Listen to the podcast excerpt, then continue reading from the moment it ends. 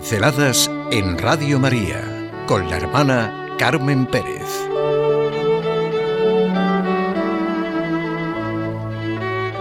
Saborear los salmos. Siento necesidad en esta pincelada de ver dos grandiosas panorámicas para que se nos lleve y alegre el corazón de los mejores sentimientos. Nuestra razón se abra al inmenso horizonte real del que somos capaces y se colmen los anhelos que sentimos. Eso nos pasa si saboreamos los salmos. Y esto me lo ha provocado un gran contraste. Por una parte, los eslogan y anuncios de uno y otro lado, que a muchos de nosotros es verdad que no nos rozan ni la razón ni el corazón. Bueno, todo lo más alguna exclamación que prefiero dejar sencillamente en eso, en una exclamación sin matices. Por contraste, la lectura de los salmos, las oraciones litúrgicas, nuestro rezo de las horas, y dejándonos de toda palabrería o crítica, ir sencillamente a la propia vida, a los propios anhelos y a las experiencias y respuestas de tantos y tantos. Vamos a los hechos, a lo que sentimos en el interior sin que nadie nos invada, ni nos manipule, ni tergiverse nuestro caminar.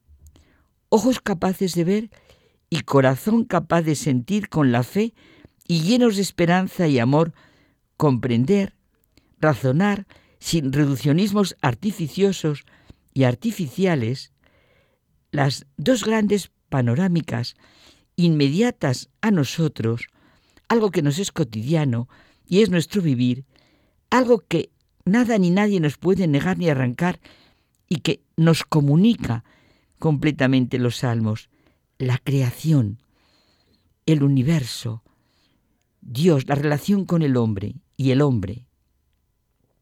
Les decía que al saborear los salmos, pues se produce una experiencia, a mí me ha hecho mucho bien, lo que debió sentir el salmista para escribir lo que escribió y lo que produce en nosotros.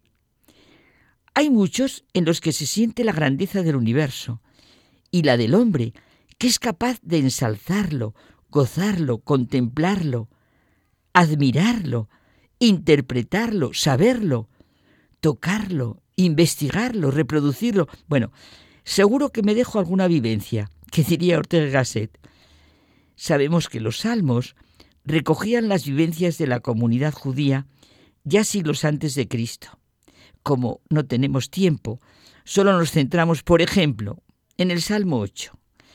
Ese himno a Dios que está por encima de toda su creación y que hace partícipe al hombre de la grandeza divina.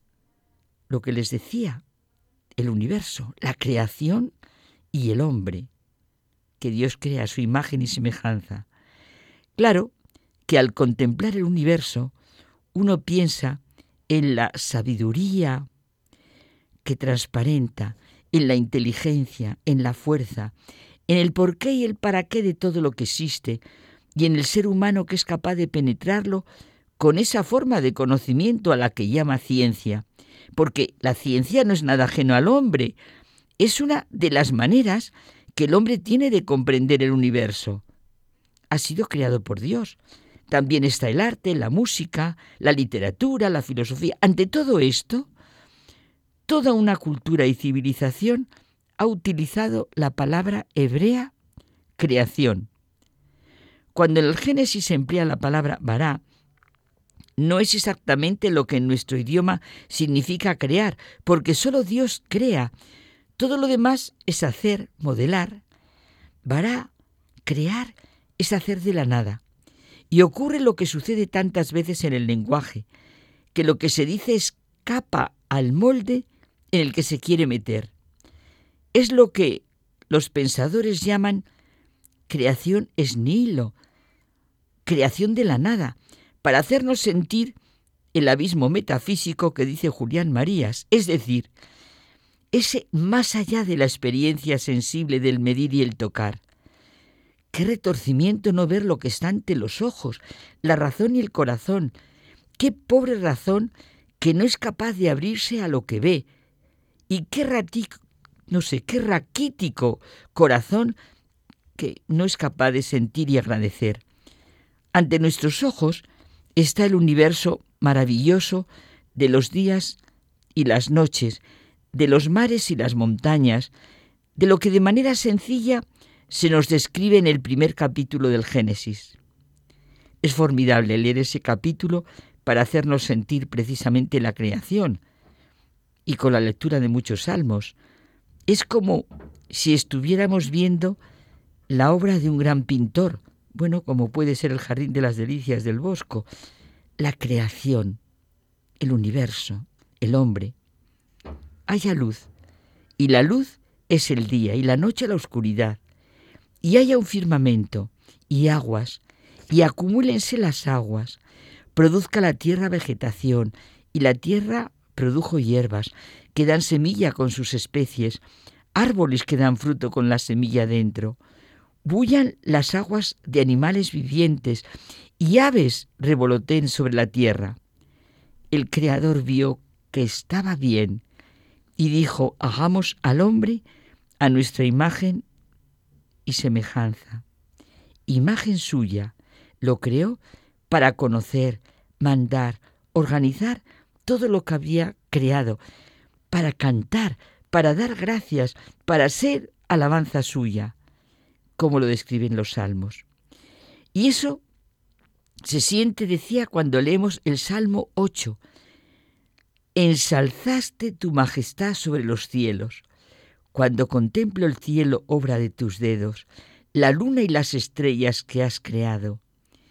¿Qué es el hombre para que te acuerdes de él? El ser humano para darle poder. Lo coronaste de gloria y dignidad. Le hiciste Señor de las obras de tus manos. Todo fue puesto por ti bajo sus pies. Ovejas y bueyes, todos juntos, y aun las bestias del campo, y las aves del cielo, y los peces del mar, que surcan las sendas de las aguas. Oh Señor nuestro, Qué glorioso tu nombre por toda la tierra. Hoy, si el hombre quiere, ¿qué salmos puede componer para cantar el universo? Tanta belleza que puede contemplar y captar con todas sus cámaras y todos sus inventos y todos sus artistas. Y también, si emplea bien su libertad y su capacidad, admirarse, como digo, de las obras de sus manos, en el orden de la construcción, de la industria, del arte, de lo bueno, de lo bello y de lo verdadero que es capaz de hacer. Dejemos lo negativo y sintamos la maravilla de lo que es la creación y el hecho de que hayamos sido creados a imagen y semejanza. Seamos conscientes de la necesidad vital que tenemos de nuestra oración diaria, para abrirnos al sentido de nuestra vida, a ese saber de dónde venimos, a dónde vamos, dónde estamos, y siempre de la mano de la Madre. Vamos a saborear todo lo que rezamos, los salmos.